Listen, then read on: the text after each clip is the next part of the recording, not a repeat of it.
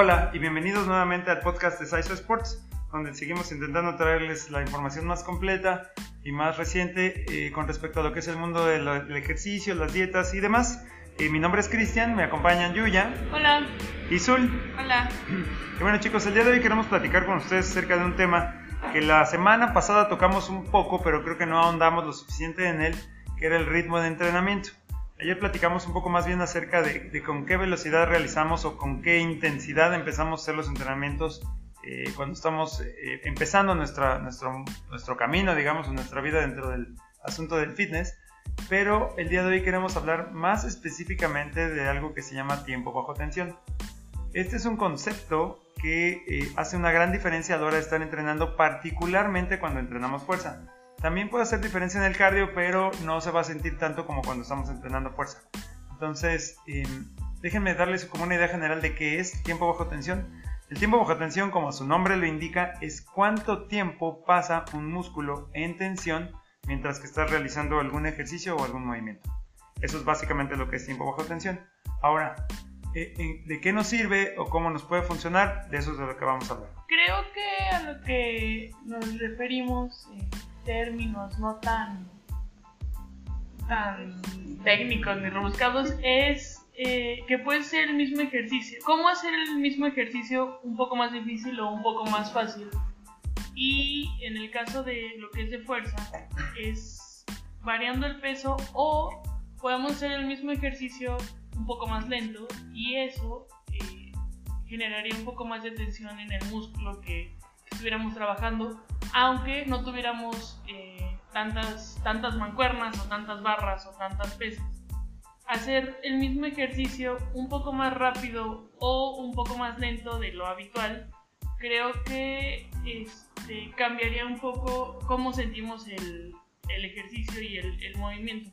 Oye chicos, con respecto a lo que está diciendo Yuya, que creo que es muy acertado, es Recuerden muchachos que tiempo bajo tensión quiere decir cuánto tiempo está su músculo haciendo el esfuerzo máximo en este caso durante un movimiento. A lo que me refiero es, por ejemplo, si ustedes están ahí sentados ahorita y nos están escuchando en el carro o en donde estén, hagan un cruce de bíceps, o sea, jalen su, su, su, mano hacia su hombro haciendo una flexión en su bíceps. Si ustedes hacen eso muy rápido, el esfuerzo se siente muy poco, más bien te sientes como cansado si lo haces muchas veces y te, lo sientes como que lo haces muy velozmente. Pero si lo haces mucho más lento, si bajas la velocidad casi a mover un centímetro por segundo, o sea que vas muy muy despacito, aún si no estás cargando peso se va a sentir mucho más intenso el movimiento. Esto de tiempo bajo tensión, chicos, como dije, sirve más para hacer fuerza. A lo que me refiero es, si tú estás haciendo, por ejemplo, un curl de bíceps, que es el ejemplo que estamos dando ahorita, y lo haces mucho más despacio, con el mismo peso, la cantidad de segundos que tu que tu bíceps está trabajando es mucho más larga, es mucho más grande que si lo haces a una velocidad entre comillas normal. Si tú subes y bajas el bíceps, a lo mejor tu bíceps está contraído, no sé, 2 segundos. Y si lo haces muy muy lento, puede estar contraído 20 segundos. Entonces, hacer una repetición de 2 segundos es muy diferente que hacer una repetición de 20 segundos. Entonces, en ese sentido, chicos, es en el que podemos ver una gran diferencia. Y como decía Yuya, cuando tú entrenas en casa, esto les va a ayudar mucho, mucho a la gente que está entrenando en casa ahorita en época de pandemia.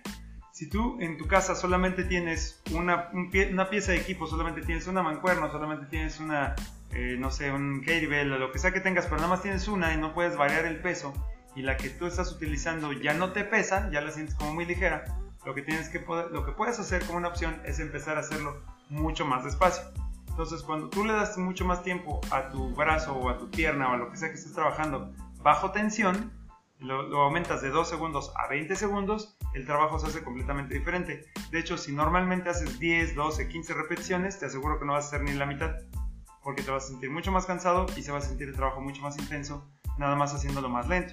Ahora, no solamente trabaja con lentitud, a lo que me refiero es el caso contrario. Si estás en el gimnasio y eres una persona que está intentando cargar un peso más grande, pero que todavía no lo puedes dominar por completo, a lo mejor se vale hacer una o dos repeticiones un poco más rápidas para que tu cuerpo se empiece a acostumbrar mecánicamente a lo que es el movimiento.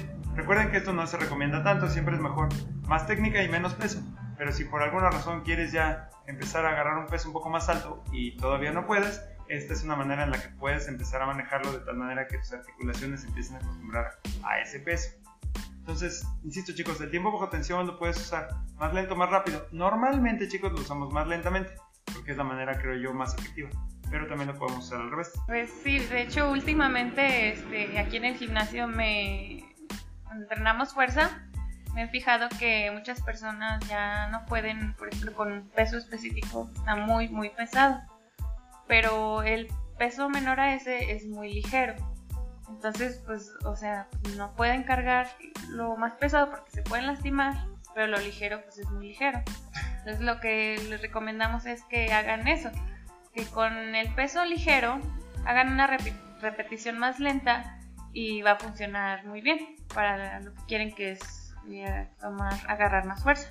Pues ya creo que lo importante es eh, no perder la, la, técnica, las buenas posturas, porque a veces por querer hacerlo muy rápido o más lento, eh, descuidamos un poco la postura. Nomás creo que sería como una recomendación, siempre y cuando podamos eh, mantener la técnica adecuada. Chicos, como siempre recuerden que depende para qué, depende para quién y depende cuándo. Entonces, de esas tres cosas siempre va a depender todas las recomendaciones que damos, chicos.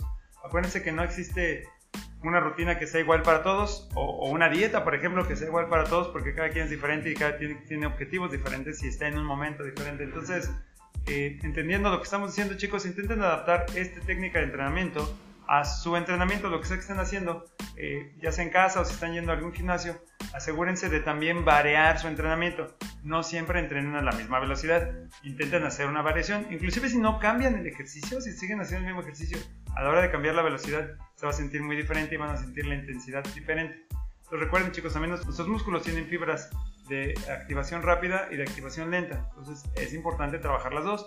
Por eso es que es importante hacer esa variación de, velocidad en nuestro entrenamiento. Pero bueno chicos, esperamos que todo esto como siempre les ayude a conseguir sus objetivos más rápidamente. Muchas gracias. Nos vemos. Muchas gracias. Y continuamos mejorando a México una repetición a la vez. Hasta luego.